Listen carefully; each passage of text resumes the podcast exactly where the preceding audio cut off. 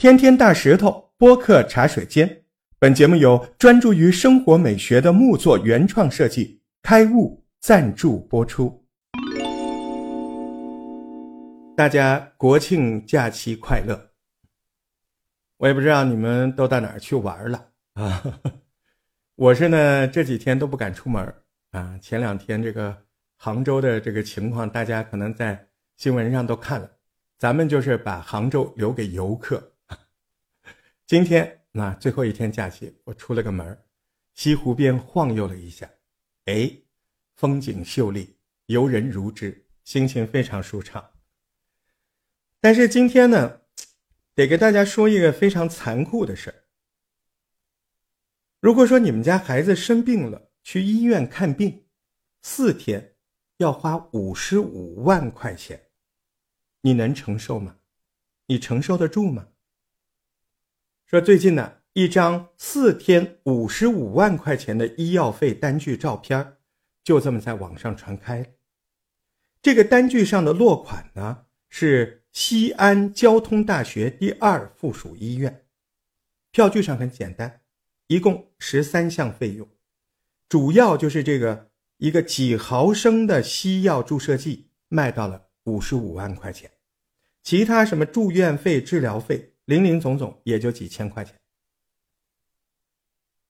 这个照片有啊，新闻标题就有啊，某某小孩住院四天，药费五十五万多，这样的新闻一出，舆论哗然呢，大家伙都在骂呀，医院就是敛财师，大夫就是吸血鬼，趁火打劫，趁你病要你命，什么药卖五十五万块钱？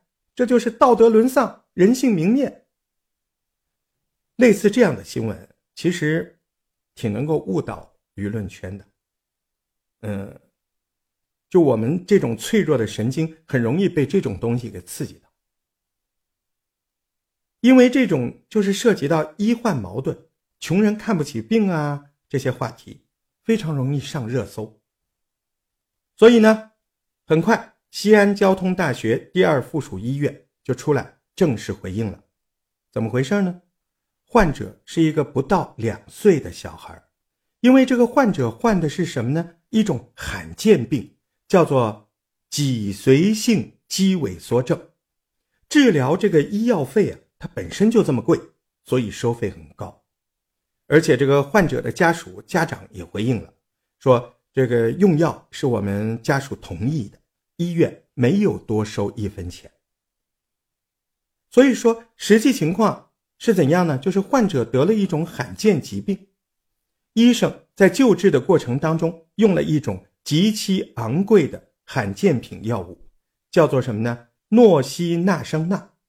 这个药在国内卖五十五万块钱，是唯一用于治疗罕见病脊髓性肌萎缩的特效药，而且这个医院呢，对于这个药零加价，没有赚一分钱。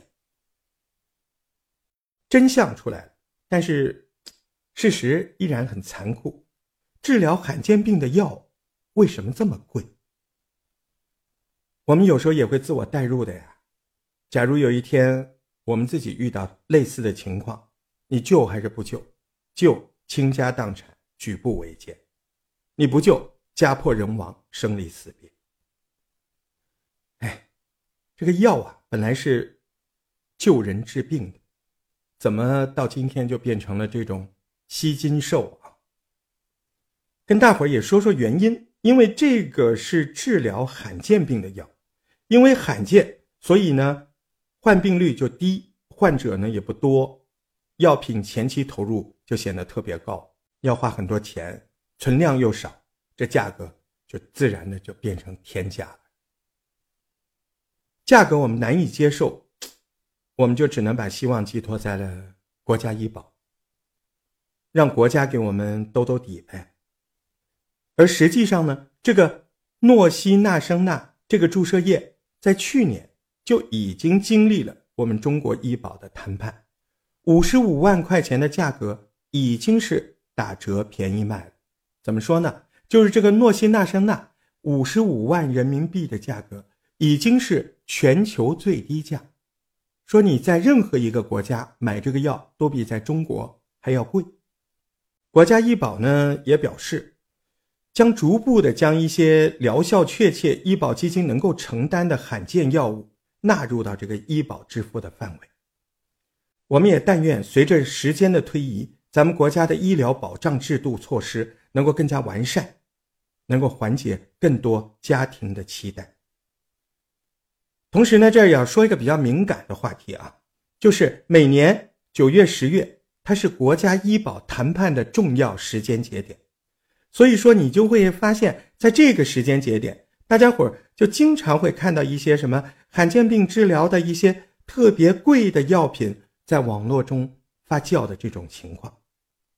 希望大家呢，在听到这类消息的时候，首先要理智，不要让自己的关注和爱心。成为了别人的枪靶子，为什么呢？因为这个时候有很多的高价药品，他们在试图想要通过一些发酵的新闻来进入到国家医保的范畴之内。